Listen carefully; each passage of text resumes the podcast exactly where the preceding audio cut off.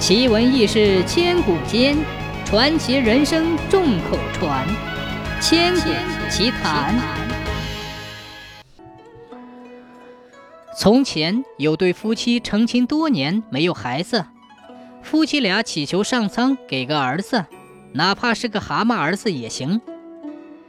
一年以后，夫妻俩生下一个蛤蟆儿子。夫妻俩从来没嫌弃过自己的儿子是个蛤蟆。蛤蟆儿子一天天长大了，到了上学的年龄，因为自己是个蛤蟆，学堂不收，和他一般大的孩子都不和他玩，讥笑他是个蛤蟆。蛤蟆儿子非常难过，夫妻俩对蛤蟆儿子说：“你是个蛤蟆，也是我们的儿子。”自己的爹娘从来没有嫌弃过自己，蛤蟆儿子感动的掉下了眼泪。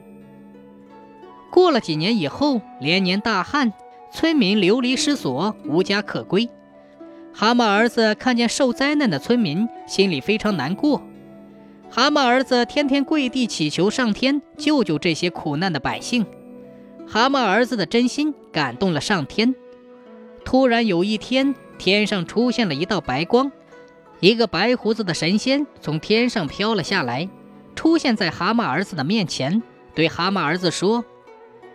我这里有个宝葫芦送给你，再教你一些咒语，快去解救这些苦难的百姓去吧。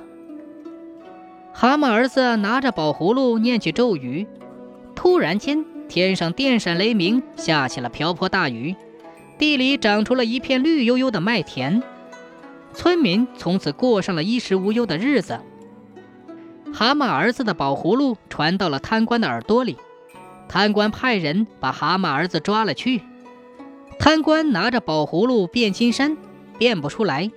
贪官对蛤蟆儿子说：“你给我变座金山，快！”蛤蟆儿子看着这个祸国殃民、鱼肉百姓的贪官，心想：“我一定要为民除害。”蛤蟆儿子拿着宝葫芦念起咒语，变出了金山。贪官很贪念的进了金山。蛤蟆儿子看贪官进了金山，念起了咒语，金山变成了石头山。突然间，石头山坍塌，把贪官给砸死了。老百姓非常高兴，蛤蟆儿子为他除去了祸害。从此，百姓过上了太平的日子。白胡子神仙对蛤蟆儿子说：“你已经功德圆满了，可以把宝葫芦还给我了。”咒语解除了。蛤蟆儿子身上的蛤蟆皮也不见了，变成了一个真正的英俊少年。